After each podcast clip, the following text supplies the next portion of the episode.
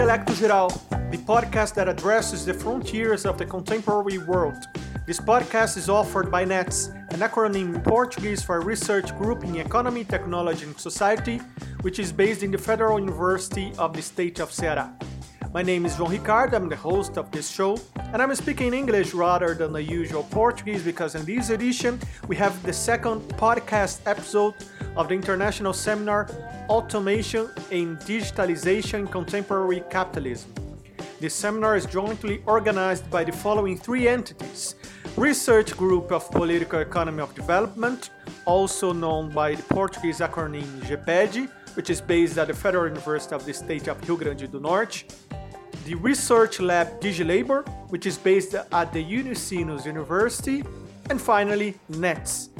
The objective of the seminar is to promote high level debates on key themes associated with the development and dissemination of information and communication technology on today's world.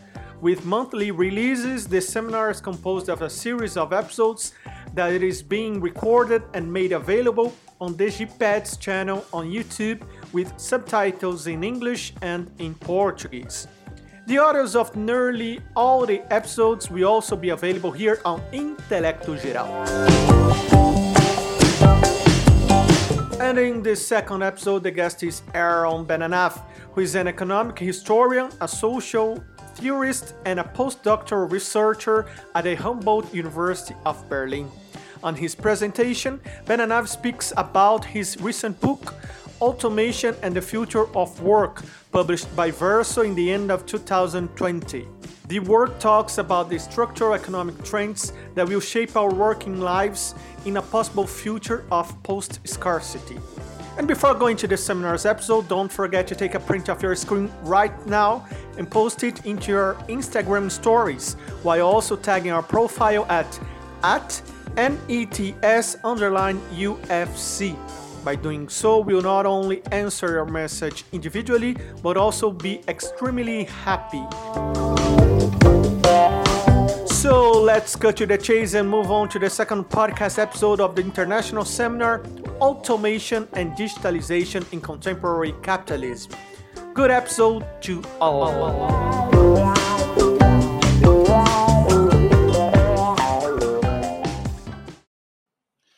Hi everyone, I would like to welcome you to the third webinar of our seminar entitled Automation and Digitalization in Contemporary Capitalism.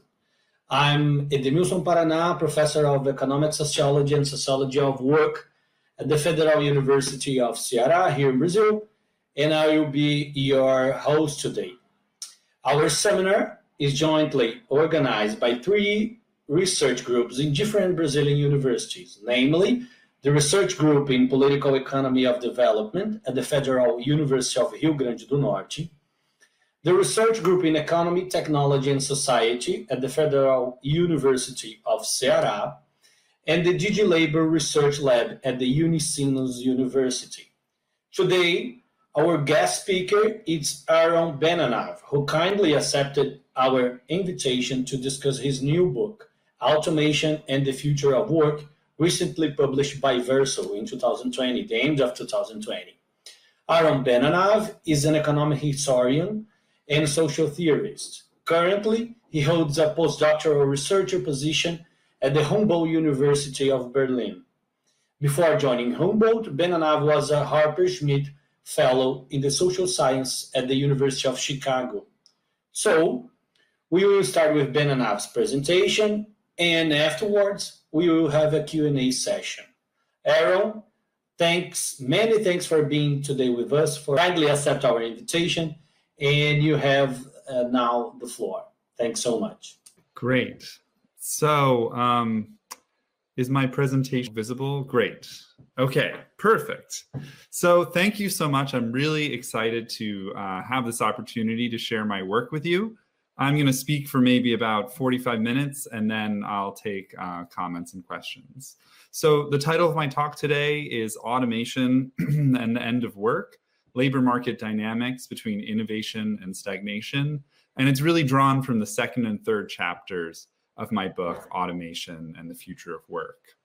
So, the basis for the talk and for the wider book is to respond to a group of automation theorists who claim that we're living in an age of accelerating technological change. And I have some titles of um, some recent books from this field, books like The Second Machine Age, The Rise of the Robots, Andrew Yang's book, The War on Normal People, which then became the basis of this big um, uh, um, candidacy uh, for uh, the Democratic, um, you know, uh, candidate for president, and now he's probably going to become mayor of New York. He's a big proponent of this.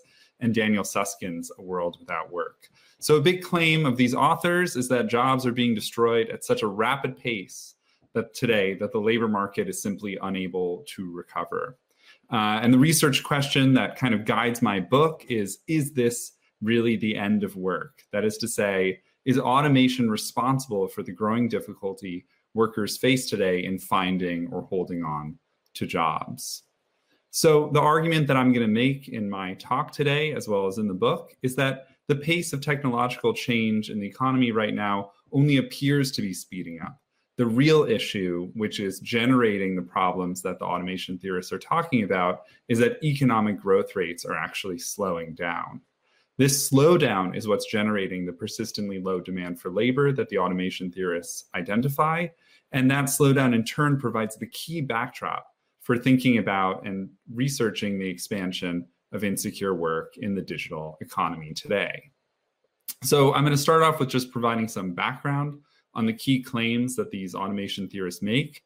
Um, and then I'm going to take you through um, my argument. So, the background is just that we do live in an age of big um, technological development. So, uh, we are living in a time of advanced industrial robotics. This is the Tesla plant in Fremont, California, where Elon Musk and his associates have been pushing towards so called lights out production, where um, they don't have any people involved in the production process.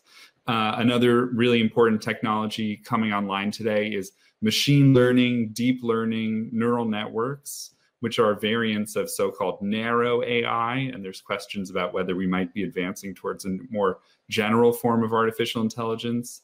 A third development in digital technologies, which these authors tend not to talk about very much because, for now at least, it does rely on a lot of labor, is of course the platform economy.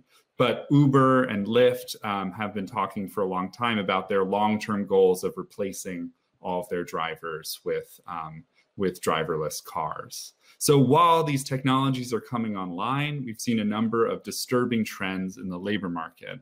And here I'm going to focus on the US economy, although in the book I really try to give an account that's much more global in scope.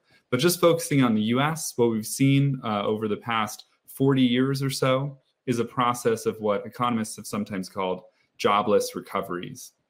And what that means is that after each recession, um, employment levels fall, and it takes longer and longer for employment re- levels to recover their pre recession peak. So you can see here from the early 80s to the early 90s to the early 2000s to the um, global financial crisis, we've had longer and longer recovery times for the labor market to recover after each recession. But really, this isn't only a story about um, job loss and hence unemployment. It's also a story about underemployment and about all the ways that workers, when they do get jobs, find that the jobs they get um, either pay less than their previous jobs, don't use the skills that they've acquired, or um, don't offer them full time or permanent work.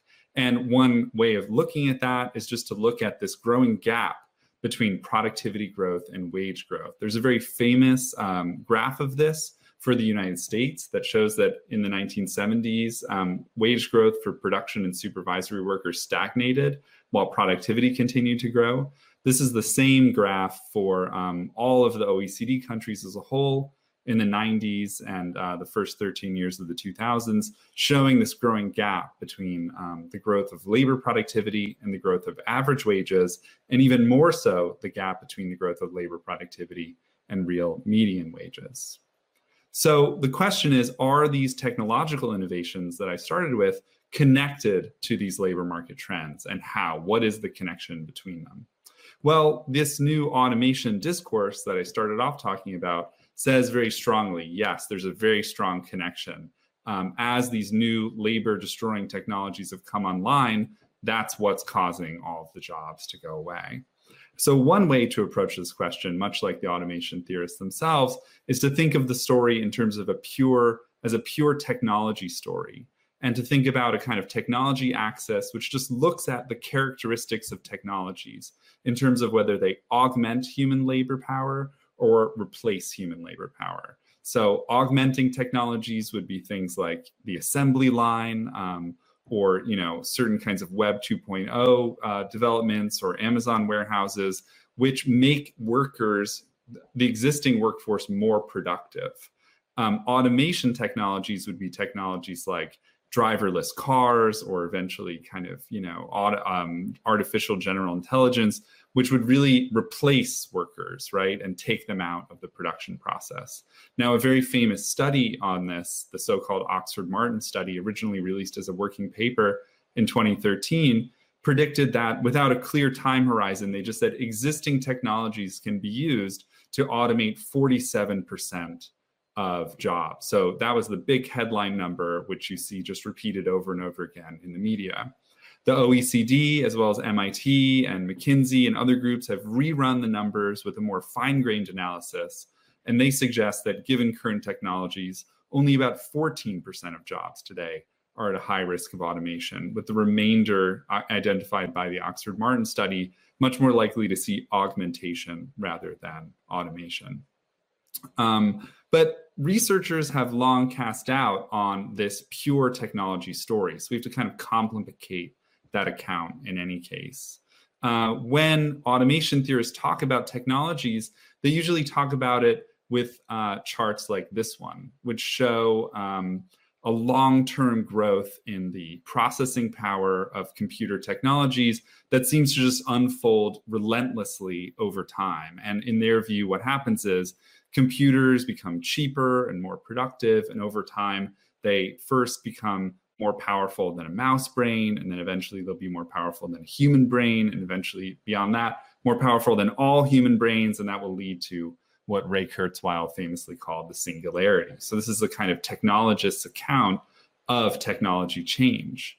But what um, sociologists and other uh, science and technology researchers have long shown is that the actual ways that technologies are implemented in production really varies and has a lot to do with power relations within the workplace. So, as an example of this, you know, one might think that the assembly line is just the way one produces cars fast and efficiently. But in the 1980s and 90s, Volvo actually experimented with abolishing the assembly line they were trying to make work um, more satisfying, create conditions of um, fixed car production where small teams of 8 to 12 workers would assemble an entire car from start to finish. And they did that under the pressure of um, full employment, which continued into the 80s in uh, Sweden, as well as pressure from the unions and high rates of labor turnover and so on. So that social context matters. And that's why a lot of theorists have responded to the advent of this new automation discourse by complicating the analysis and adding a social axis, thinking about how technologies are actually implemented. Are they being implemented in production in ways that are alienating for workers, or are they being implemented in ways that give workers autonomy, where autonomy is understood in terms of the degree to which workers have self directed work, get to use skills that they've already acquired, and have a feeling of social purpose in the work that they do. And of course, those kinds of feelings, that autonomy within work, is very connected to specific histories of workers' solidarity, uh, their bargaining power, and institutional framework within which labor is taking place. So, on this basis, alongside this emergent automation discourse, we've seen a kind of sociological and social theoretical response. Books like Uberland by Alex Rosenblat have really explained how much Uber drivers, you know, are being affected by the technologies that are that are implemented at Uber. Promises of freedom and setting one's own schedule um, turn out to be not quite true, as workers find that they're very precarious. That algorithmic management has certain qualities that force them to work on schedules that they wouldn't choose. Um, at the same time, books like Ghost Work by Mary Gray and Siddharth Suri have investigated all of the hidden labor, the kind of um, uh, fake automation that goes into the platform economy, and especially on social media sites like Facebook, where actually large teams of workers are paid very low wages to look through um, social media content at you know grotesque images um, that are flagged by users. A person actually has to look at those and say whether they are appropriate or not. So there's all this hidden labor um, in the uh, digital economy. Now, on, on these accounts, um, an argument that the social theorists are making who are contesting the automation account is to say that if we look at how these technologies are actually being implemented, in spite of the claim that these technologies are getting rid of work, we see that the work being created in the digital economy tends to locate in this space that I've highlighted uh, on this um, on this um, sort of little graph that I've made. You can see that you know most of the technologies are generally alienating, whether they're augmenting or to some extent automating in character. Now, my account is that there's really a missing variable in the discussion as it's being had so far that undermines a lot of the ways that technology is being talked about in both the kind of um, boosterish automation theorist account, as well as in some of the more um, critical technological accounts as well. And that missing variable is the macroeconomic context. And you know, to start to get at what I mean by this, we could look at this article that recently came out um, by Juliet Schor, who's a really important researcher in the field.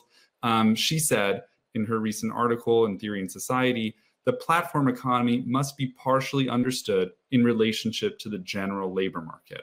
She points out that in the early days of her research on the, on the gig economy, we found that many providers opted for platform work because they were unable to find conventional employment in the wake of the Great Recession. And she actually refers to work from 2018, 2019, where um, researchers are saying wow, a lot of workers who would be entering the gig economy because labor markets are tightening in the US are actually choosing not to go there and instead to get more conventional jobs. And so, based on this uh, comment, we might think about the kind of larger context of workers' search for work, that macroeconomic context. Here, I've just created a little graph of the relationship between wage growth and unemployment, nominal wage increases and unemployment from 86 to uh, 2018. And what you can see is a clear inverse relationship. Periods where the dotted line, where unemployment is very high, tend to be periods of very low wage growth. And periods where unemployment falls are periods of higher wage growth. And these periods of high and low wage growth correspond to periods where workers have weaker or stronger bargaining power and are able to fight for all kinds of non wage benefits um, at work as well. But what you can see in this graph, which shows you just kind of cyclical trend, right, is the secular dynamic, what's happening over the course of multiple business cycles.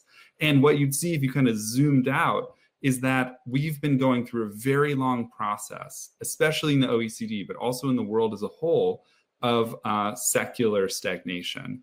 What that means is that over time, business cycle by business cycle, the economy has been growing at a slower and slower pace. So here, the OECD countries, we see that the growth rate was around 5% per year in the early 1960s, falling to under 2% per year um, in the 2010s. And actually, that trend line I've put there doesn't even include the major fall in um, economic growth during the 2020 pandemic recession. If that were included, the recent period would, of course, have an even lower average rate.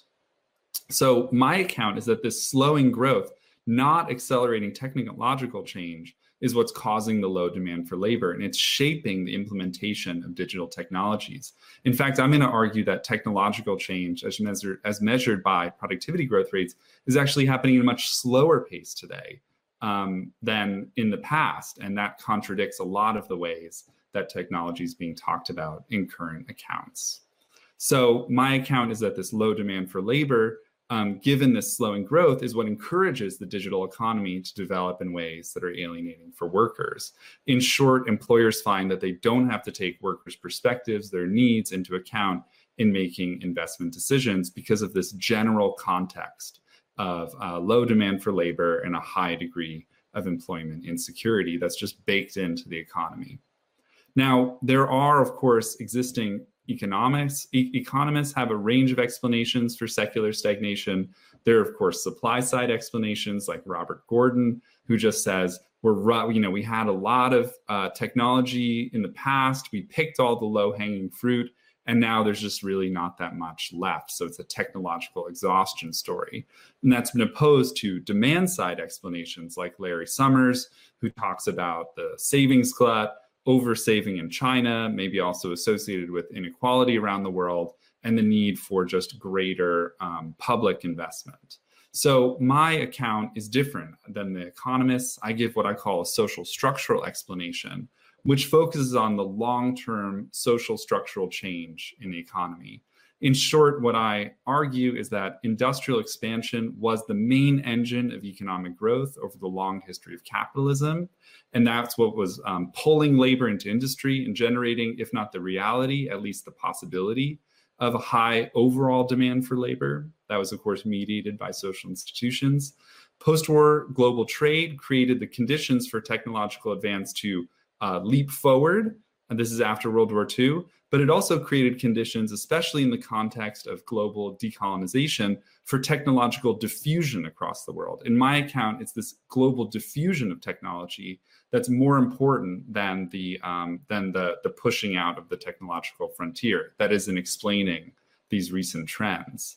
I argue that due to this technological diffusion, what we've seen is that global markets have become increasingly oversupplied as countries are producing more and more of the same kinds of goods there's industrial redundancy and heightened competition, and that's leading to declining rates of investment and also declining rates of industrial expansion the world over.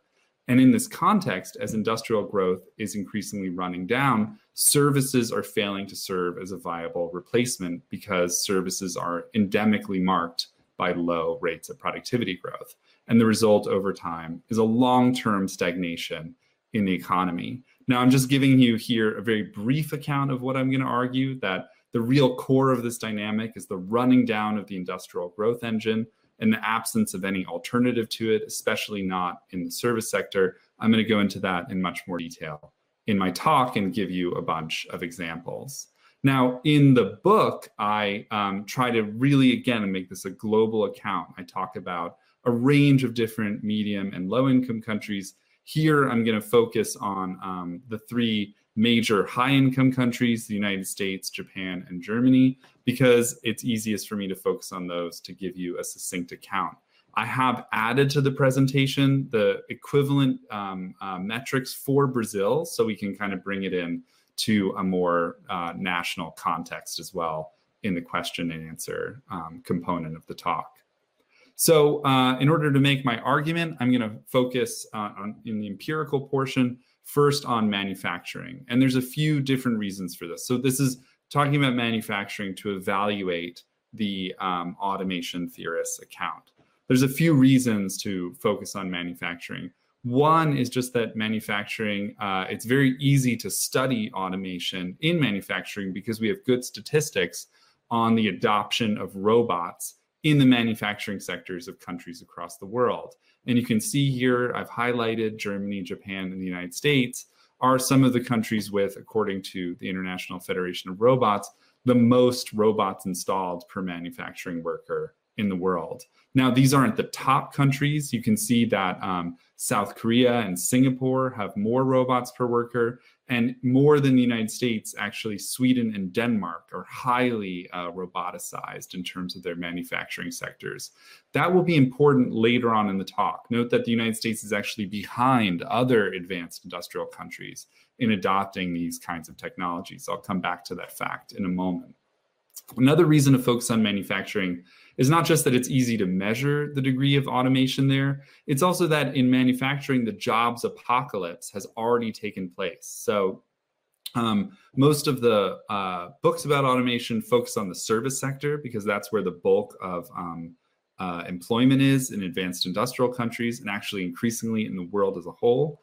Um, but they have to talk about manufacturing because that's where this process of apparent automation has already taken place. So here um, I have a graph for you just of uh, global waves of deindustrialization that have unfolded across the world since 1950.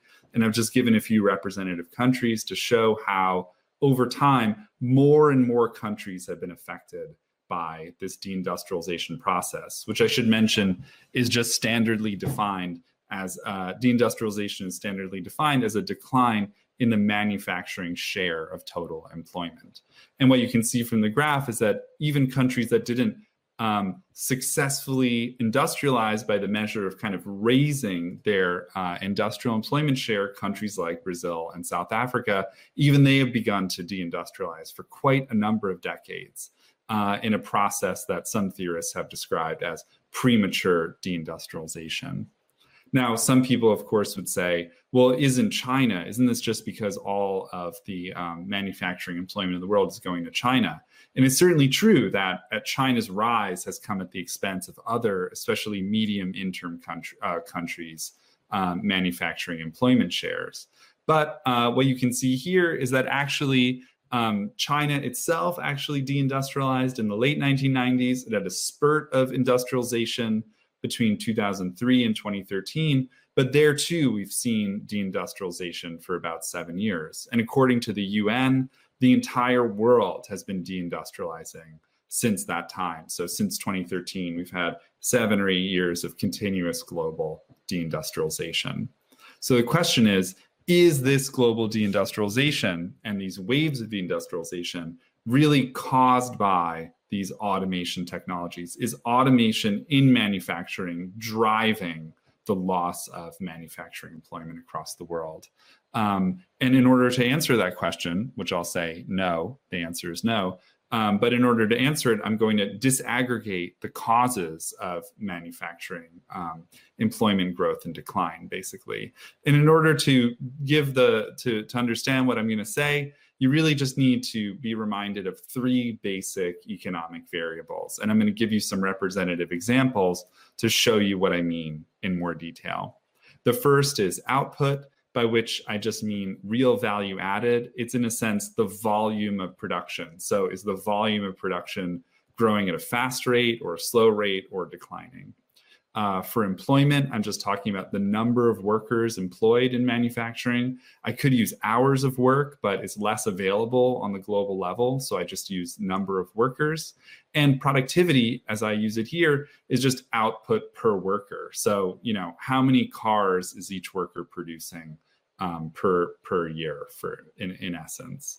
Uh, there's a kind of standard accounting relationship between these concepts that I use in um, the talk and in the book, which is that the rate of growth of output is equal to the rate of growth of employment plus the rate of growth of productivity. It's actually on the first page of The Wealth of Nations, where Adam Smith says, What is it that's responsible for the wealth of nations? It says it's two things it's the growth of employment and the growth of productivity. And that actually does add up in, um, in modern accounting terms. So let me just go a little bit deeper into this equation and explain what I mean, um, but with a few representative examples. So um, here I've just rearranged the equation. So it's change in output minus change in productivity equals change in employment. And again, this is just an accounting relationship. So um, to give you an example, let's say you have a car factory and this car factory is expanding its production of cars by 3% per year but productivity in the car factory is not growing at all. There's no productivity growth, no new technologies whatsoever. In that case, it would have to be true that employment is expanding in this car factory by 3% per year. So to get 3% more output, you have 3% more employment. Let's take another example of a different car factory. Here, output's expanding by 3% per year. So we're making 3% more cars every year and productivity is growing by 3% per year in this factory. Well, in that case, employment must be not growing at all because we can produce all of these additional cars we need with the current workers. These workers are just producing 3% more uh, cars per year. So, those are just some representative examples. Um, here's what's really been going on in the United States. Uh, since 2001 to 2017, which is when the date the time series ends, um, output has been growing by about 1% per year in the entire manufacturing sector, while productivity has been growing at 3% per year. So one minus three is negative two. That means that employment in manufacturing has been shrinking by 2% per year in manufacturing for roughly the past two decades. So you might think to yourself, wow, I mean, here is the automation theorist story. We have high rates of productivity growth, which mean that um, we can produce more and more in the US manufacturing sector using fewer and fewer workers. Well, that story begins to look really different once we zoom out in terms of time and kind of look at change over time since the 1950s. What we see going back, this is just the same information, but now going back to the 1950s, is that actually productivity uh, growth rates, which is the, the middle bar, the light gray bar, um, productivity growth has been pretty steady over time. We aren't in a period of rapid uh, technological change as measured by productivity growth in manufacturing. Instead, what we see is that the main cause of falling uh, employment growth is just that output growth rates have been getting lower and lower, um, basically decade by decade. That's to say, not that uh, they produce less manufactured goods in the US than the past, but the rate of expansion in manufacturing is getting lower and lower. And this falling rate of output growth, that stagnation of the rate of industrial expansion, is the cause of this loss of employment in manufacturing. Now, with the data I've given you so far, um, it at least looks like in manufacturing in the US, productivity has been stable over this long period. But there are a number of economists who I follow who argue that this, these statistics are actually really misleading, and that in fact, uh, US manufacturing has seen declining productivity growth over time. So, Susan Houseman from the Upjohn Institute, she disaggregates the manufacturing sector and looks at the growth rates in all the little parts of manufacturing. And what she finds is that the reason why productivity growth appears stable is because productivity has been growing at an incredible pace of more than 20% per year since the late 90s in one little subsector, the computer and electronics subsector. And she claims that that's actually because US statisticians are mismeasuring that subsector of manufacturing. The uh, statisticians, in making their quality adjustments, are treating the expansion in the um, in the number of chips, uh, sorry, in the speed of um, processing power as if it were the same as producing more and more chips. So as the processors being produced are getting faster, they're treating that as if it were the same as producing more and more. Anyone who has a computer can tell you that you know long ago, um, just increasing processing power just isn't isn't as effective as having more and more computers. So removing that one little subsector, what she finds is that um, excluding computer and electronic products from manufacturing subtracts 1.7% per year from the sector's productivity growth rates. So um, that would imply that over time, productivity in manufacturing is actually really slowing down rather than remaining stable. That actually would make US manufacturing look more like its competitors. And here I've included a little um, screen on Brazil, which, which we can talk about in the Q&A, but focusing still on the high income countries, what you can see is that in Germany and Japan, as uh, you actually see falling rates of um, manufacturing productivity growth. That's what I've highlighted for you since the 1950s and into the current period. Some might say, well, we would expect this because Germany and Japan, you know, they were catching up in the past and now they've caught up to the technological frontier. But as I showed you, if you remember in that earlier graph, Germany and Japan are actually more advanced than the US in terms of implementing robots in production, and yet they have slower rates of productivity growth um, in the present. And the Upjohn Institute information makes the US case look more like uh, Germany and Japan. What's the real cause of deindustrialization in Germany and Japan? Again, it's a really significant drop off in the rate of industrial expansion in those two countries. It's the fall in the rate of output growth, not a rise in the rate of productivity growth. Note for Germany that this hasn't been a completely secular trend since 2001, Germany's really recovered its position in international markets. It's regained uh, its export surplus, and the economy and sorry, the manufacturing sector has been growing a little bit more quickly. I will talk about that again in a few slides. So, um, but the overall argument for now is that it's not the pace of automation that's speeding up. It's really that rates of industrial expansion are slowing down. That's what's causing the loss of employment in manufacturing. Now, one might want to know why. Why is this happening? Uh, well, um, uh, as is well known, uh, since the 1970s, we've seen a real globalization of trade. And I locate the explanation, at least in large part, in that globalization. So here's a standard graph of the rising export share of GDP. You see, since the 1970s, there's just trade accounts for more and more of total global output. And yet, um, over that period, what's happened is that globalization has generated more trade redundancies than trade complementarities. That means that uh, firms and countries across the world are producing the same sorts of goods rather than, as economists said they would, um, specializing in different kinds of goods and all gaining from the benefits of trade. As productive capacities expanded rapidly worldwide, the result, therefore, was increasing industrial overcapacity, which drove down rates of investment. And we can see that here. Um, this is just the standard economic data from the World Trade Organization showing that, and the dark line here is manufacturing, that over time, as uh, trade has um, expanded as a share of global GDP, the rate of uh, manufacturing output growth worldwide has really stagnated. So, manufacturing sectors, not just in the US, Germany, and Japan, but for the world economy as a whole, have been growing at a slower pace. And in my account, that's what really explains this trend of global deindustrialization and global job loss. So, again, it's not about uh, a, a, a, radical transformation in um, technologies. It's not that automation isn't happening, but it's not happening at a faster, qualitatively different pace than in the past. It's actually happening more slowly than before. What's really the cause is this um, is this industrial overcapacity driving down rates of industrial uh, uh, output expansion across the world.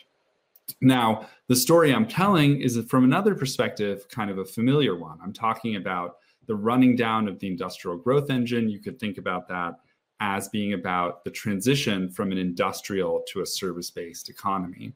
But what's not often talked about or not enough when people talk about the transition from industrial to a post industrial world is that this transition has been associated first with a productivity growth slowdown, second, with an overall economic growth slowdown, and third, with a persistently low demand for labor.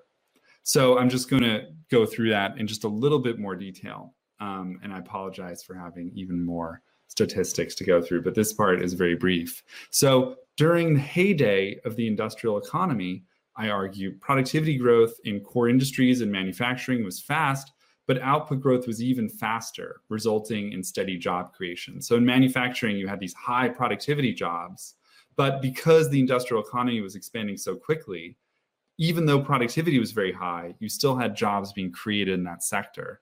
And that meant that more and more people were moving into high productivity jobs. Since the 1980s, what we've seen is that output growth rates have fallen, even though uh, productivity growth rates have been high. And again, here, these are the standard statistics that I think the Upjohn uh, critique suggests should be lower. But on the whole, what the consequence of this drop in um, output growth rates in manufacturing has been is that workers are being expelled from these high productivity jobs. So today, the economy is selecting high productivity jobs for steady employment losses. Meanwhile, in the service sector, there's also been a slowdown because actually service output depends on the growth of output in the wider economy. Services are really dependent on demand uh, coming from other sectors of the economy for their growth. Um, and so you've seen a slowdown here as well, lower rates of productivity growth, but um, sorry, lower rates of output growth, but productivity growth in services is so slow that employment still expands in the sector. And what that means is that the economy today is selecting low productivity growth jobs for steady employment expansion. So workers are pooling in these low productivity growth jobs, and that's actually lowering the long term potential growth rate of the economy. Just to show you what I mean, you know, here, this is for the economy as a whole. What I've highlighted, these are productivity growth rates for the US, Germany, and Japan over the same period. And what you can see is a really significant fall in productivity growth rates in all three of these countries. And I've included the numbers uh, again for Brazil there for comparison. And you can actually see the same trend of much lower productivity growth in the recent period.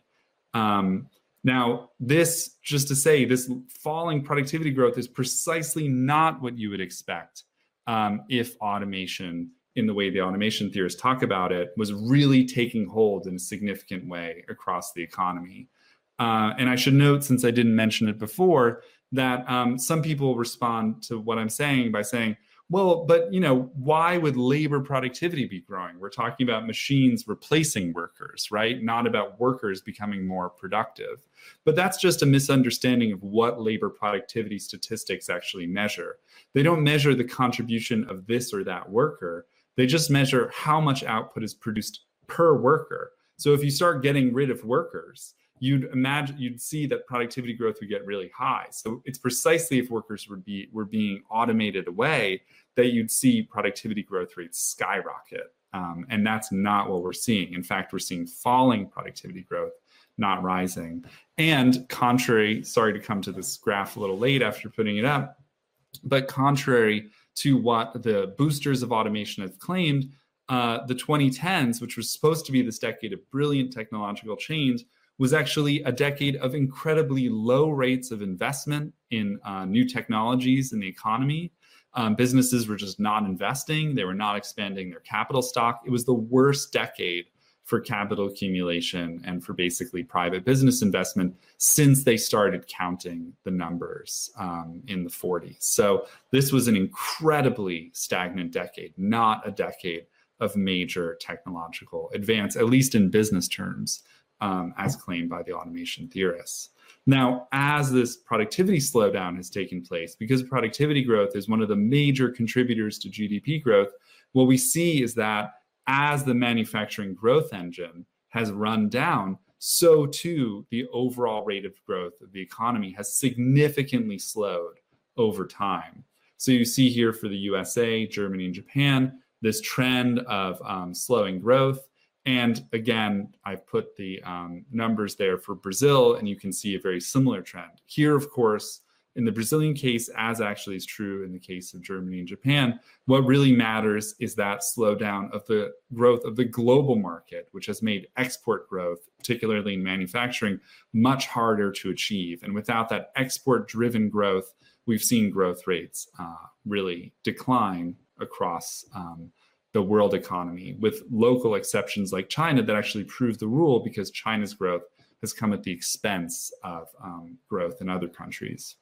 So, in any case, we've seen this long term uh, slowdown, this secular stagnation process associated with social structural change, as I've been claiming.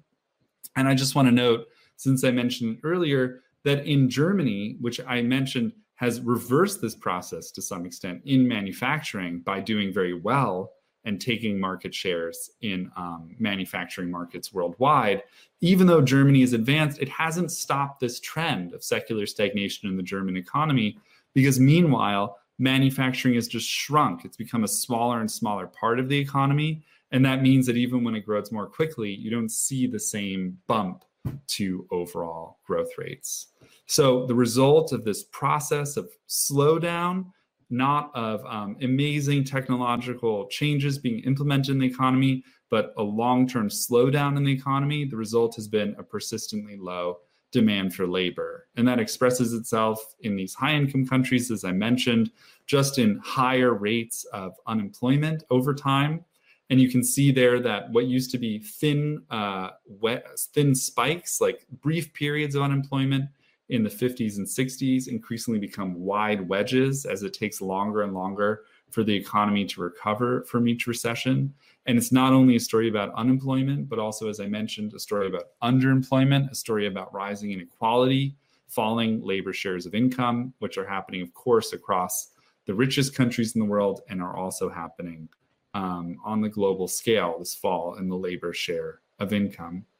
Now, it's really important to note that in a slow growing economy, workers as a whole face a low demand for their labor, but who and how experiences that really differs um, based on institutional factors. So, In the book, I use the OECD uh, Index of Employee Protections from Dismissal, which is a synthetic index uh, that ranges from zero to six, and it just measures, you know, how much workers are protected from being fired. And what you can see here is that in the US, workers are extremely unprotected. They are really, all workers are very um, dependent on what's going on in the overall labor market uh, for their job security. And so in the United States, as unemployment rates have been higher and it's been harder to get a job, what we've seen is that the bottom 80% of the workforce has really experienced precarity and insecurity and stagnant wages. If you look at Germany and Japan, which are the other countries I've been talking about, you see that there are much stronger protections, um, especially for so called permanent workers. Uh, and less so for temporary workers. And so, what we've seen in most of the high income countries is that workers who have permanent employment and who are relatively protected due to these institutional structures have still been able to fight for higher wages, even though unemployment rates have been higher. So they've been less affected by the labor market trends. But workers have been pooling in temporary um, or uh, uh, fixed contract or um, part time work or other forms of non standard work where they don't have the same benefits. And those workers have been subjected to what's been going on in the labor market. So in Europe and Japan, we see much more of a dualization of the labor market rather than a kind of uh, persistent uh, insecurity across the whole economy. Now, of course, you know the OECD generates a similar statistic for um, employee protections for uh, medium and low income countries, and you can see that their protections are actually even stronger, at least as the OECD measures it, for um, for permanent workers in many cases, but kind of varying significantly um, lower for temporary workers or higher depending on the country. But of course, the, the, the, the key fact not expressed by this is that most employment globally, and especially in the, in the medium and low income countries, is informal in nature. And that informal work um, has fewer protections than even the most unprotected work in the United States. And informal workers then are highly subject to labor market trends. So when there's a low demand for labor, in the economy as a whole, they really suffer from higher insecurity and inability to expand their incomes in line with overall productivity growth, hence adding to unemployment. So, the overall point of my work, just to summarize um, uh, what I've been talking about, is this the end of work? The research question, the answer is no. The pace of technologically induced job destruction is not actually speeding up. In reality, economic growth rates are slowing down and that's reducing the rate at which new jobs are being created. So, you know, the key idea of my talk is that what we're seeing today is not a faster pace of job destruction, but actually a slower pace of job creation. And that's not due to advanced artificial intelligence and so on. It's really due to just the economy as a whole growing at a slower pace due to the social structural changes I've described. Um, the result uh, that results in a low demand for labor, and that provides the fundamental backdrop to the expanding digital economy. This low demand for labor reduces workers' bargaining power vis a vis their employers. It affects the costs and benefits of firms' investment decisions. And the result is that workers end up with a little say in how digital workplaces are structured. I would say that one consequence of what I'm saying is that when we think about insecurity in the digital economy, we should think about it not only in terms of the technologies, but in terms of the wider insecurity in the economy as a whole, which is also affecting the digital economy. It's not merely due to the technologies being implemented there, but the larger context of secular stagnation linked to this long term process of social structural change that I've been describing. I also just mentioned that in the book, I not only go through this argument in detail with respect to um, high income countries and a range of medium and low income countries.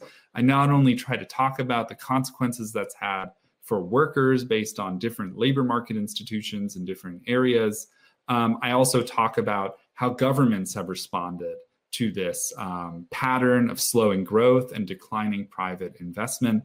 I talk about um, Keynesian stimulus measures. I talk about neoliberalism uh, and neoliberal structural adjustment and I talk about proposals for um, basic income as well as a kind of new way of thinking about this. And in the book as well, I go on to talk about um, alternative, more radical proposals for thinking about uh, how to improve the conditions of workers given this long term social structural trend that I don't really think uh, will be able to overcome. So, thank you so much for listening to my talk. And I'm very excited to hear your comments and questions. So, thank you.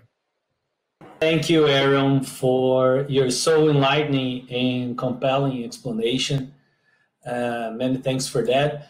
So now we will have the privilege of discussing it with you, uh, moving to the Q&A. Our audience, uh, maybe it's worth mentioning, I guess, is composed mainly by members of the research groups that are jointly organizing this seminar. We recently discussed your work within our group, and they're about to bring some of the questions that emerged from, from this.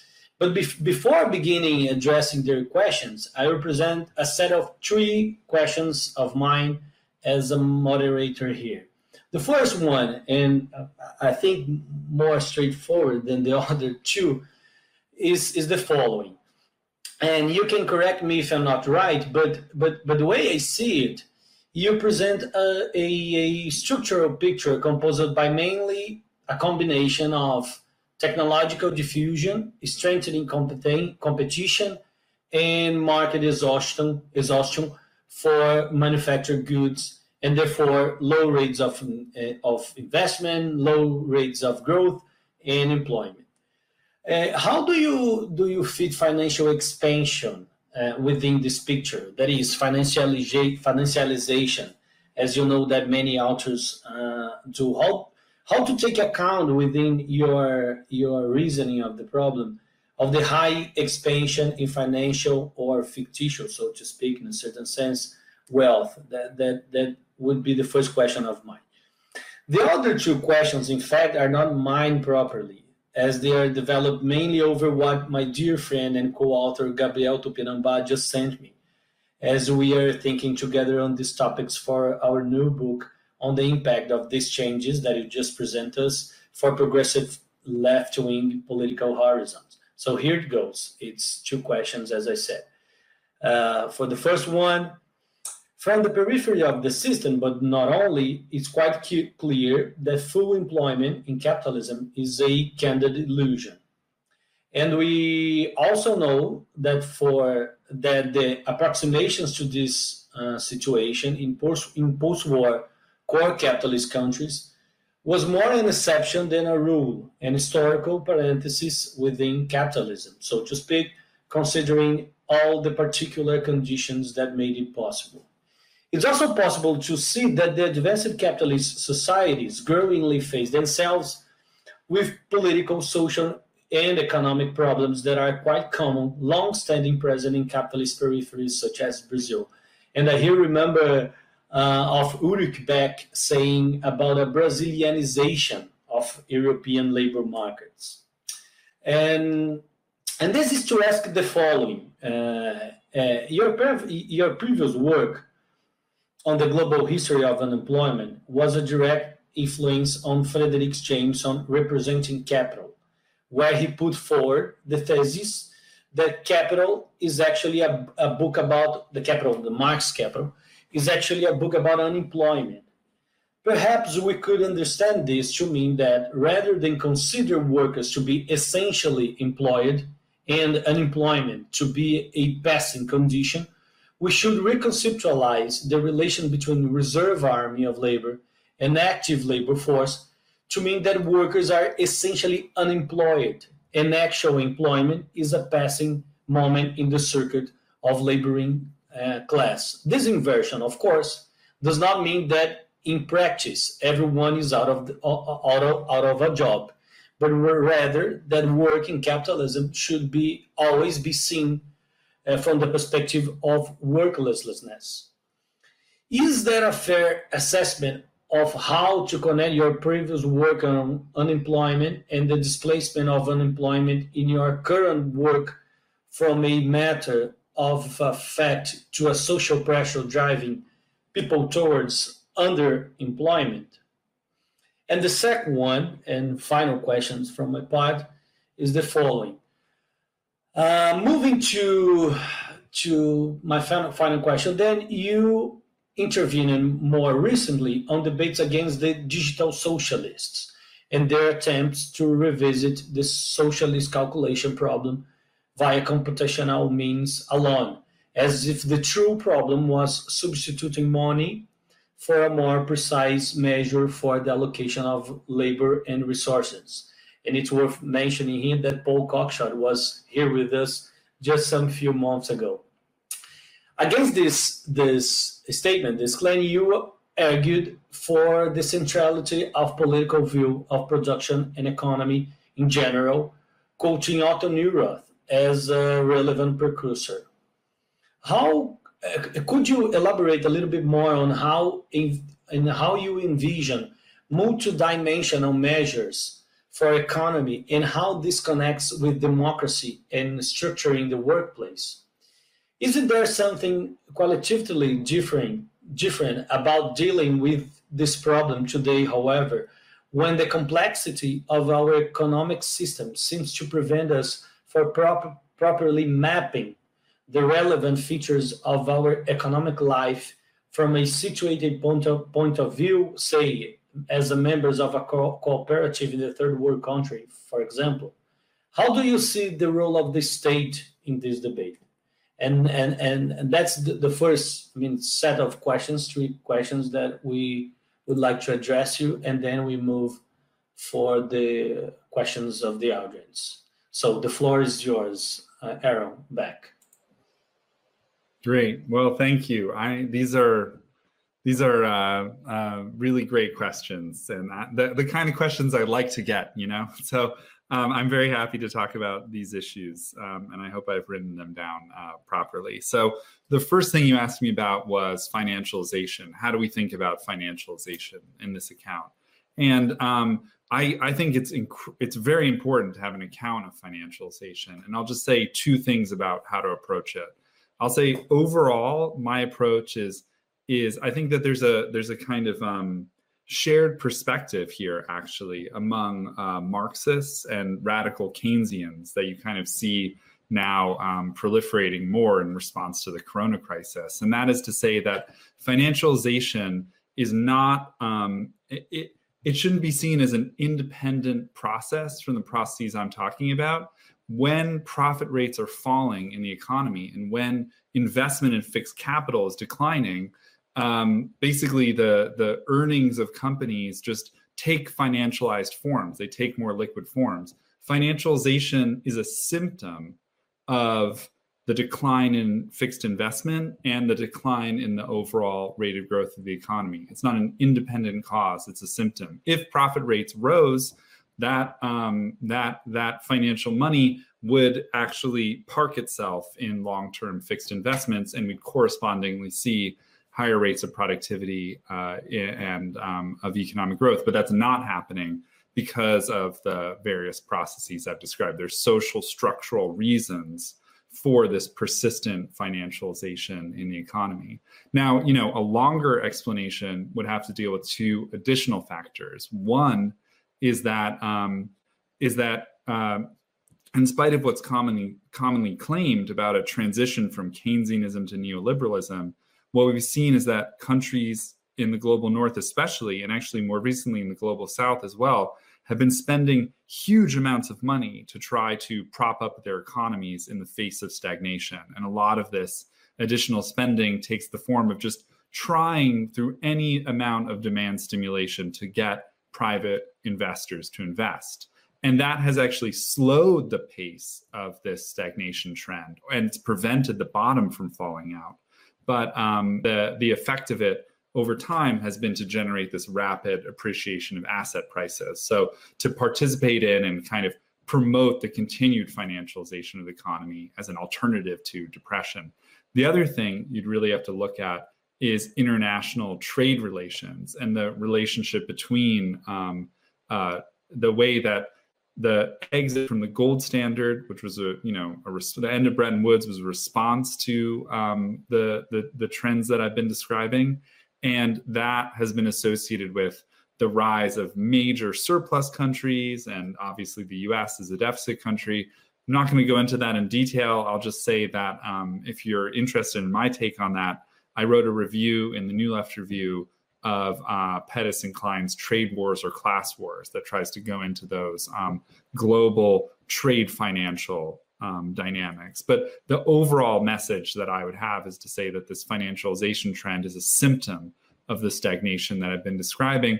And that's why it hasn't been associated with some takeoff into some new immaterial phase of capitalism, but instead has been associated with recurrent major financial crises. And of course, many of these have been global crises. Um, one of the biggest ones was, of course, uh, one that affected uh, Latin America, especially in 1982. But um, there's been a series of these crises that have blown up all around the world in response to these trends. And um, again, there's been no transition to a form of immaterial production. It's rather an accompaniment of stagnation. Okay, enough on financialization, though I'm happy to talk about it more. Um, uh, on the question of um, thinking about full employment as an illusion, uh, thinking about how work should be seen, and especially taking a global view, not just a, um, a focus on countries like the United States alone, to say that work is a kind of transition to worklessness. On the whole, that's been a major message of my work, and it's been especially about looking at non global North countries to give a better account of the character of um, work in capitalist societies one thing that I've I've kind of um, uh, developed in the course of my research that I think is really important important is to criticize not only the notion of full employment but actually the notion of unemployment that corresponds to the notion of full employment. In some ways, what one way of thinking about what full employment regimes did in the post-war period is actually that they tried to normalize what it meant to not have a job so the, what corresponds to full employment is the notion that unemployment will be a short period in which you don't have any work. Uh, it's a period between jobs in which you will be supported um, by a state-derived unemployment insurance income. And actually, that effort to stabilize and standardize the experience of not having work as unemployment was, was the crucial feature of this full employment regime.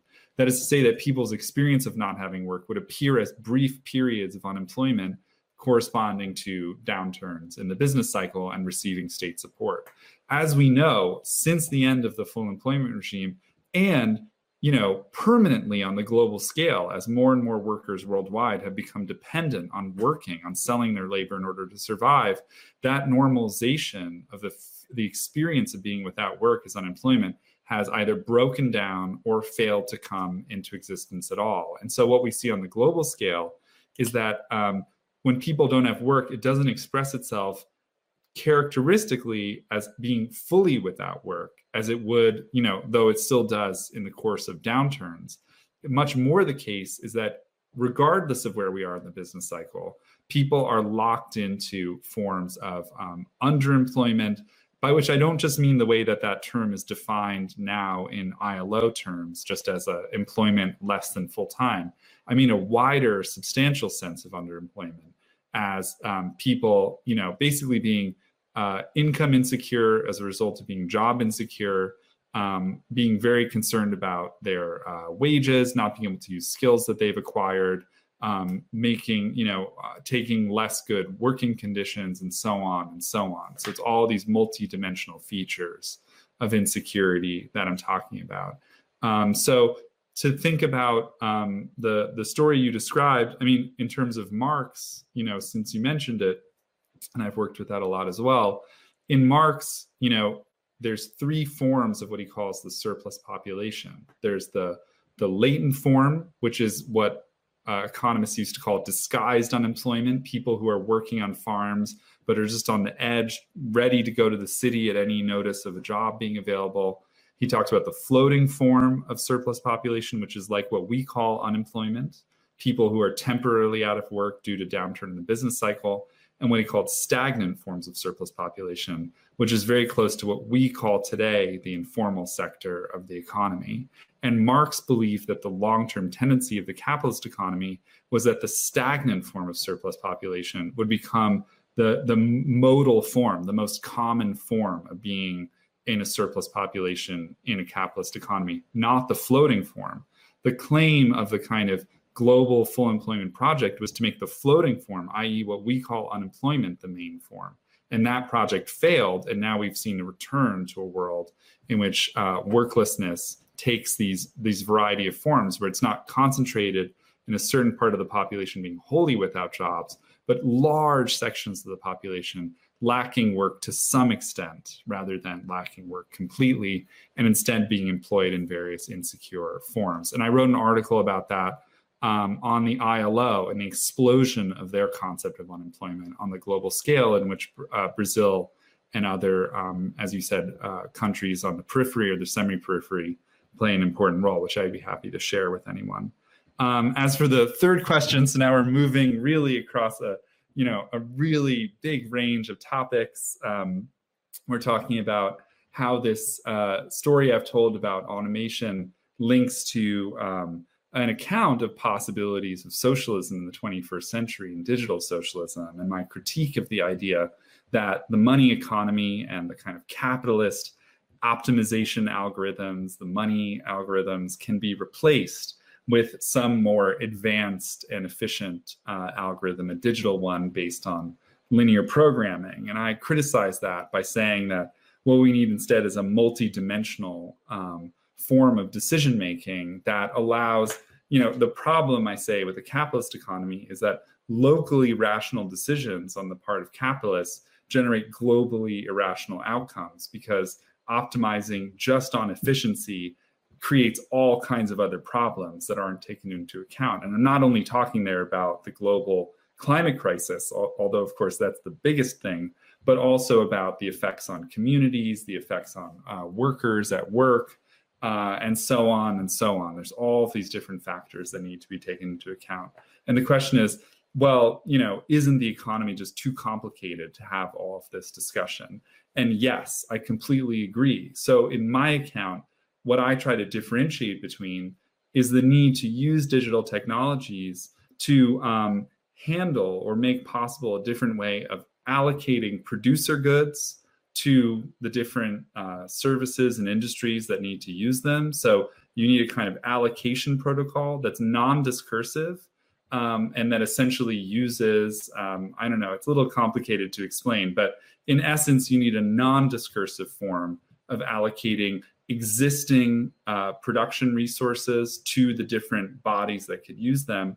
Where we want to focus our energies for discussion and multi criteria decision making protocols is really around investment decisions, which shape the overall apparatus. What kinds of um, uh, goods and services we want to produce more of, which ones we think are toxic or bad for the environment or bad for workers that we want to produce less of what kinds of interventions we want to make into our economy or into our social structure once we remove the profitability condition for investment and rather just see investment as a set of resources and time and skills that we've set aside to improve well-being in any way available that we can find um, and we just have to prioritize them.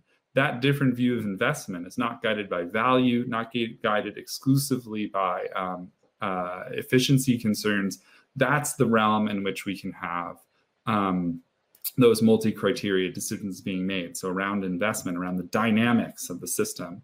And the dynamics are typically what are under-described in a lot of the existing models of socialism, except in the case, I would say, of Pat Devine, who's been a big influence on me on these questions. So, um, you know, and the way that would be handled is by taking our investment resources and really dividing them up on geographic terms in terms of regions and local level participation, as well as in sectoral terms and also um, in global terms, different kinds of projects, which I discussed in the account, like drives to improve productivity, to improve sustainability, and so on, coming from the global scale. But it's precisely by de- differentiating and kind of bringing down to the lowest skill that is adequate to the decision around investment that we can make those multi-criteria decision-making structures work.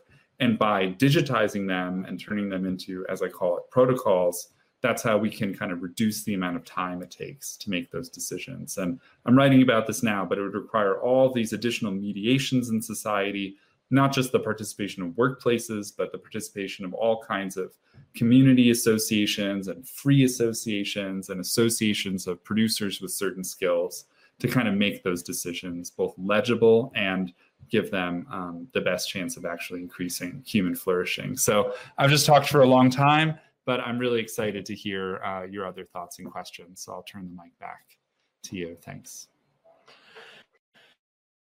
Thanks a lot, Aaron. I would have lots of some reactions to your, I mean, so interesting answers, but I must give floor also to the other questions, and it would be great to debate more on financialization, on the role of state, monetary against financial stimulus, uh, considering not only pandemic but before pandemic scenario, uh, high Keynesians and Marxists, and so on and so forth. It, it would be a great conversation, but yeah, let's move to uh, the next questions. There is some uh, uh, respectable number of questions to be covered here.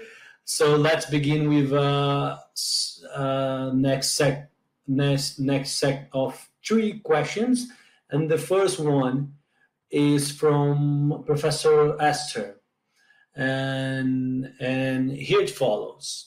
Aaron, you claim that industrial overcapacity is the cause for slow investment rates in the manufacturing sector, hence its failure as an engine of growth and the low demand for labor. But uh, how can overcapacity be persistent, sustaining for 40 years without closures and shutdown of factories, adjusting capacity in the long term? So that's the first question coming from, from Professor Esther. And then we move to uh, the question from Oscar, uh, PhD student in the Federal University of Ceará, Ceará uh, the graduate program in sociology. Oscar uh, question In your paper at the New Left Review, you admit that although automation is not determining is not the determining cause it is a secondary cause for the decrease on the demand of work in a low slow growing economy and oscar uh, your analysis focuses in the manufacturing but won't uh, automation assume a more severe aspect in services lowering even more the demand of the demand of work contributing for pushing workers to underemployment. So here's the second question from oscar. And then we go to the third uh, question and i guess it's not just only one right fernanda but anyways let, let's collect fernanda's questions and professors uh, Fernanda Ultramari questions. Fernanda is a professor in economics at the Federal University of Rio Grande do Norte, also a fellow uh, colleague of ours. And Fernanda asks, would you then consider that information technology sectors are absorbing most of manufacturing unemployment? Uh, and she uh, continues, do you consider uh, now? Do you consider it as a simple service sectors, despite being highly complex, with a high capacity to add value, softwares, and being highly interrelated with manufacturing? And here Fernanda continues. Besides, is it possible? Yeah. Besides, could you clarify the relationship you place between the rate of economic growth and deindustrialization and deindustrialization and increasing unemployment? Uh, let's continue with Fernanda's uh, statement. Uh, if the growth rate may be lower because the industrialization is taking place, and if the industrialization is partly caused by tech advances, wouldn't this advance be responsible for the following in employment. Lastly, what considerations would you make in your analysis considering the specificities of each country when generalizing your results, your results, especially in the case of developing countries, which in some periods considered presented high rates, rates of technological development. So here we have the, fir- the first set of questions, not only three, right, Aaron? But I guess you we could group them in your answer and then uh, after your answers, we move to the other questions from the audience. Uh, it's on yours again, Aaron.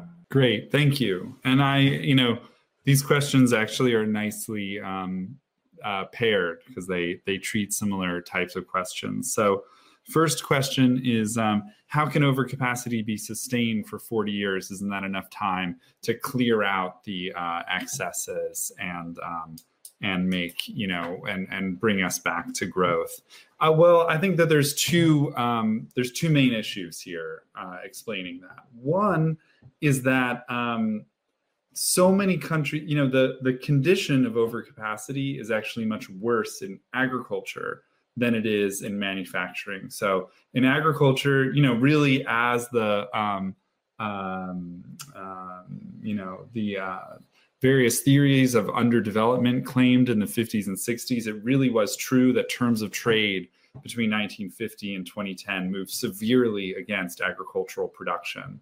And what that meant was that um, anyone who any country that continued to rely on agricultural production did worse and worse in international markets. They had to export more and more just to uh, remain in place. And that was actually a big problem for um, even countries like Brazil, of course, during the era of import substitution industrialization, because they actually still relied a lot on agricultural exports to get foreign exchange. And so, because overproduction has actually been substantially worse in agriculture, and there the industrialization of agriculture and the appearance of all these petrochemical substitutes for previously uh, natural inputs into production, because that um, process has been so bad, what we've seen is like a massive movement into industry, even for countries that, um, even though the condition of uh, manufacturing is beset by overcapacity, it still makes sense for countries to do everything they can to help uh, local manufacturers break into manufacturing. And so, what we've seen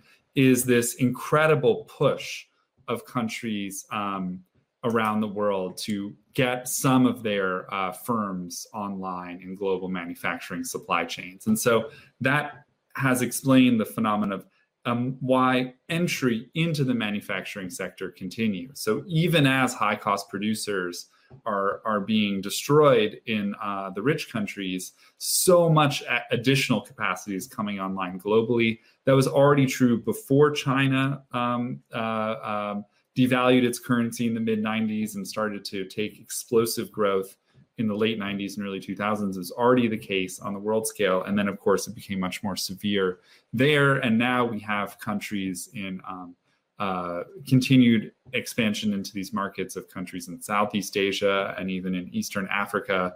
So uh, the process of too much entry continues. On the other hand, I think um, unexplained, as it were, in some sense by uh, Robert Brenner, the economist I rely or historic economic historian I rely on for some of this analysis, um, is just the fact that I think in many of these countries there is a kind of um, demand story, and I have to say I haven't fully integrated this into my account, where instead of um, manufacturing. Uh, instead of there being an, another um, possible wave of manufacturing growth uh, and and boom beyond the one we've seen in the past, there just really aren't um, options like that going forward. And what that means is that um, because the only option, if you're going to lose manufacturing capacity, is to sink further and further into this process of stagnation, high income countries have done everything they can to um, promote productivity growth and promote expansion among the firms that they still have in manufacturing. So that explains why um, there hasn't been enough exit from the economy because governments in rich countries have really propped, tried to do everything they can to maintain manufacturing capacity uh, in the sector. So that's why too much entry and too little exit explain the persistence of overcapacity. But I think on the whole, just the fact that manufacturing is shrinking as a share of the global economy means that um, it's able to generate less growth anyway. And also, any new sectors that have come on, any new uh, products that have come online since overcapacity started have been affected by the same kinds of trends. So, digital technologies are affected by, uh, digital products are affected by even more severe overcapacity than older products like cars and so on. Um, so that technological diffusion story, I think, plays a really big role in explaining why there aren't uh, possibilities for future boom, why future booms in the sector haven't been forthcoming. Um, on the question of uh, automation as a secondary cause, it definitely is. And my account is not to say that productivity growth doesn't play a role. Automation has been happening. I try to say this more clearly in the book than I said it in the articles that I originally wrote.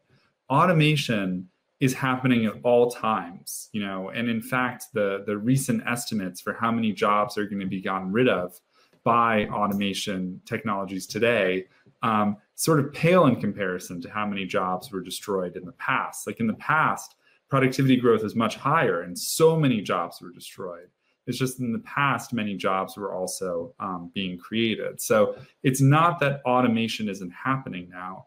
It's that it, it is happening. It's always happening in capitalism. It's just not happening at a qualitatively faster pace than it did previously. It's actually happening at a slower pace than it did before. But precisely because the economy is growing so slowly, even the slower pace of job destruction is creating major problems for the economy because the economy is not generating new jobs. And so that's why automation is a secondary cause. It's not that it's speeding up, it's actually slowing down, but because it's still happening, it is in a sense one of the you know main factors that's causing um, the uh, low demand for labor. And as I explained in the book, it's definitely true that if these new technologies are able to automate additional or you know industrialize additional sectors of the economy like in services that hadn't been industrialized before it could cause major job loss in those fields. So in um, the advanced countries they often talk about driverless cars being this technology that could suddenly wipe out trucking and all different kinds of taxi services and so on. More recently, we've been told that driverless cars are actually probably still at least 20 years away and the danger of that um, flip in technology getting rid of a lot of service jobs seems much less likely than it did before.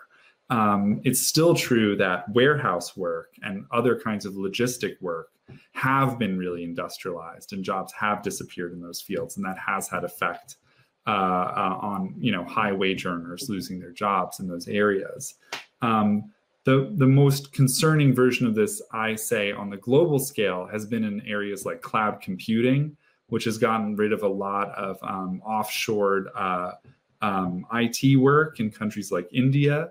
Um, the possibility of uh, new kinds of sewing technologies, which might actually obliterate a lot of um, apparel work in the global economy. I know that's not in services, but it's a really big danger um, for uh, a lot of low income producers worldwide. So it is the case that breakthroughs, not, I say, not in the economy as a whole, but in certain sectors that make possible mechanization, industrialization in those sectors, or automation when it wasn't possible before, really could lead to job loss. And I think that in a lot of ways, the focus has been on a few jobs that people are worried about in the high income countries. I'm worried much more about um, how technolo- specific technologies could get rid of jobs in medium and low income countries a lot more.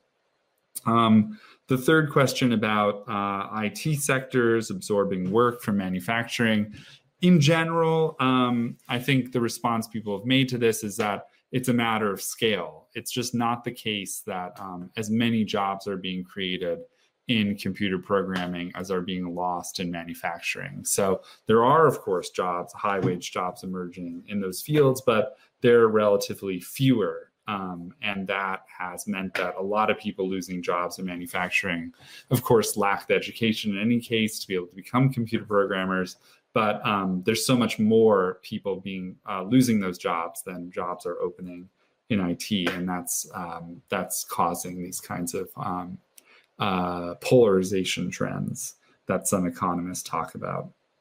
Um, as for the relationship between the rate of economic growth and deindustrialization. I mean, my story here, um, in, in a lot of ways, I think is a kind of a standard story that says that high speed growth was also about structural change and it was about economies that were industrializing and moving workers into not just um, raising productivity growth rates for the economy as a whole and that being a source of higher growth rates, but also social structural change that workers are leaving low productivity jobs and entering high productivity jobs. And what we've seen since the 70s is a reversal of that. So workers are exiting high productivity jobs. Productivity growth rates are slowing in the economy as a whole.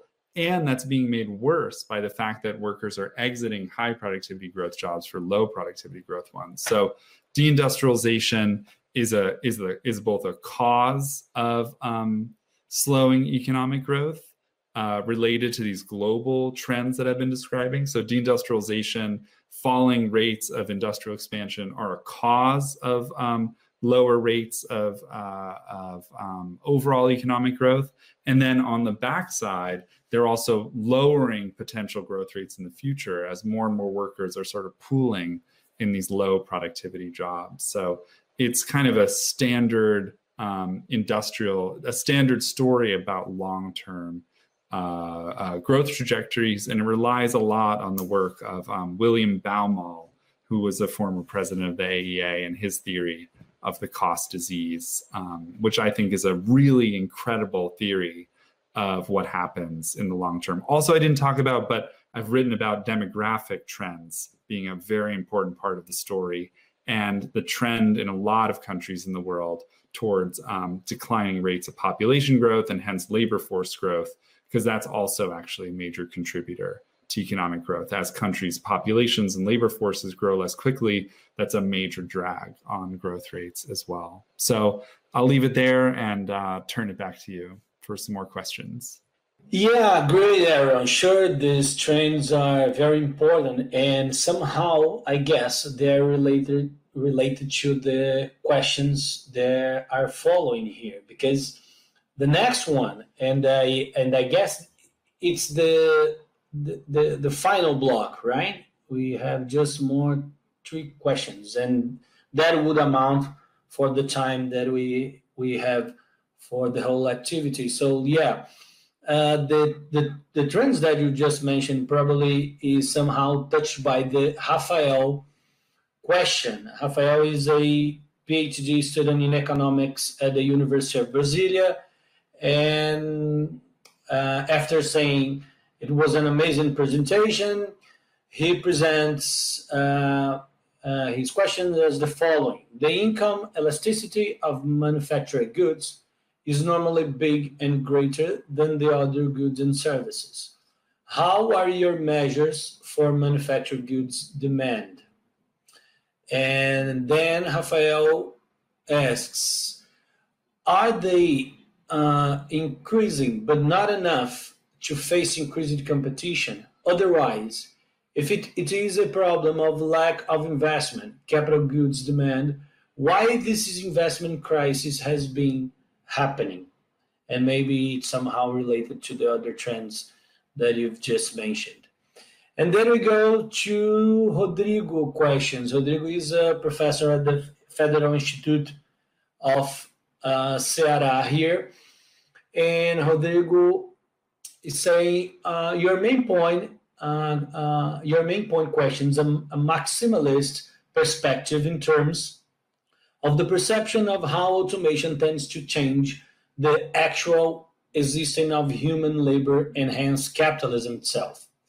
That said, do you consider that we are experiencing a period of relevant qualitative change in the way capitalism works because of technological development, even if it does not mean the end of work.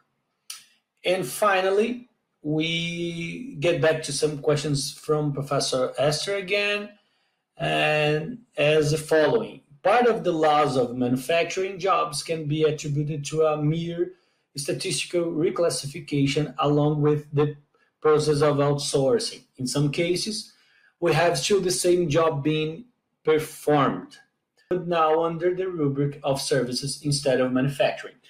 what is the impact of these processes on your measures of deindustrialization? And with that, I guess we have the final um, uh, block of questions, the final set of three questions for your uh, answer, Zero. So these are um, really interesting questions. And I just want to admit, with respect to the first question, that this has been my big question, you know, coming out of writing this book and, and talking especially with economists, because um, let me see how well I can explain this briefly.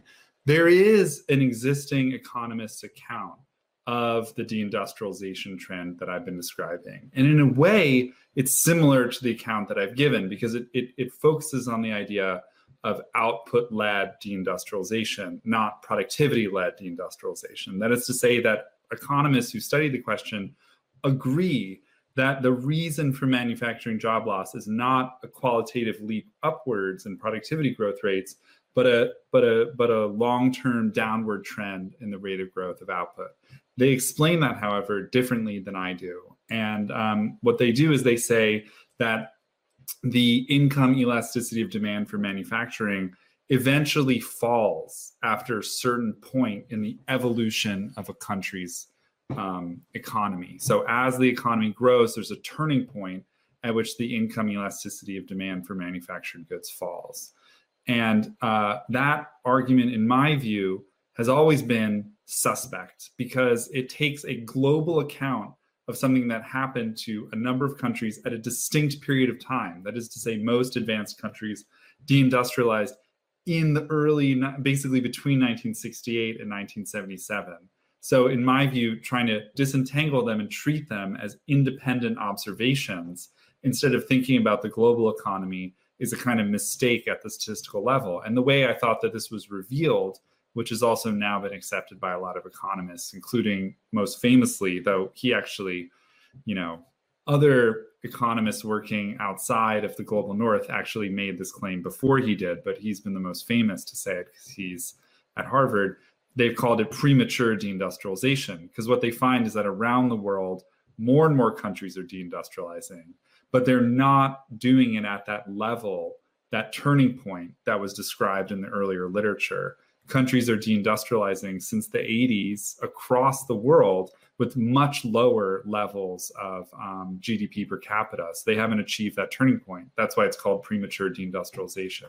So my account is to say the only way to explain this phenomenon in a way that doesn't require each country in its own internal evolution to reach this turning point is to have a more global account in which we look at the trade relations. And then if you look at just the actual history of what's happened in the 1960s, the penetration of German and Japanese and French imports into the United States, the conflicts around trade, the breakdown of Bretton Woods, changes in currency, global finan- you know, global financial crises already in the early 1980s.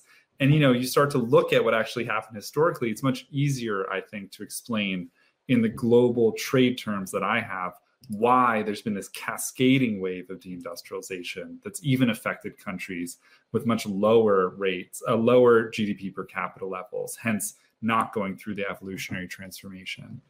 But, and here again, maybe I'm going a little too long, but what's been pointed out to me is it could actually be the case still that in the global, the most advanced global north countries, there really was this change in the character of demand.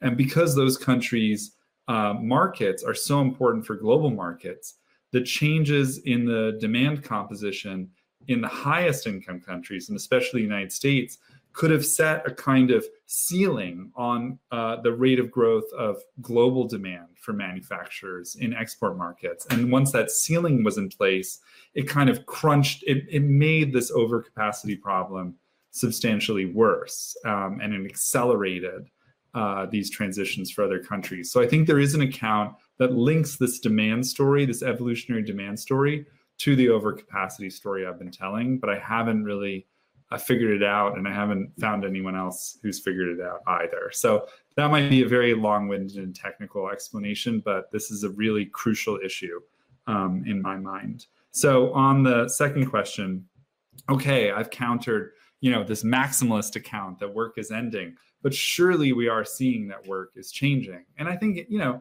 the answer maybe really unsatisfying is of course to say well yes in certain ways of course it is changing and in certain ways it isn't right? Um, part of that is to say yes you know um, as in the past you know so in the future capitalism is a whole series of qualitative changes in the conditions of life and work. And so of course we should expect that to happen in the future. But i would just point out that this long-term stagnation trend if it continues is kind of slowing the pace of change and it's also an independent cause of workers insecurity i think too often insecurity in the um, gig economy is attributed to technologies being adopted in the gig economy. And what's missing from that story is the wider conditions of insecurity that also affect many workers outside of the gig sector, as well as changes in government policies as governments try to stimulate private investment by flexibilizing work and by basically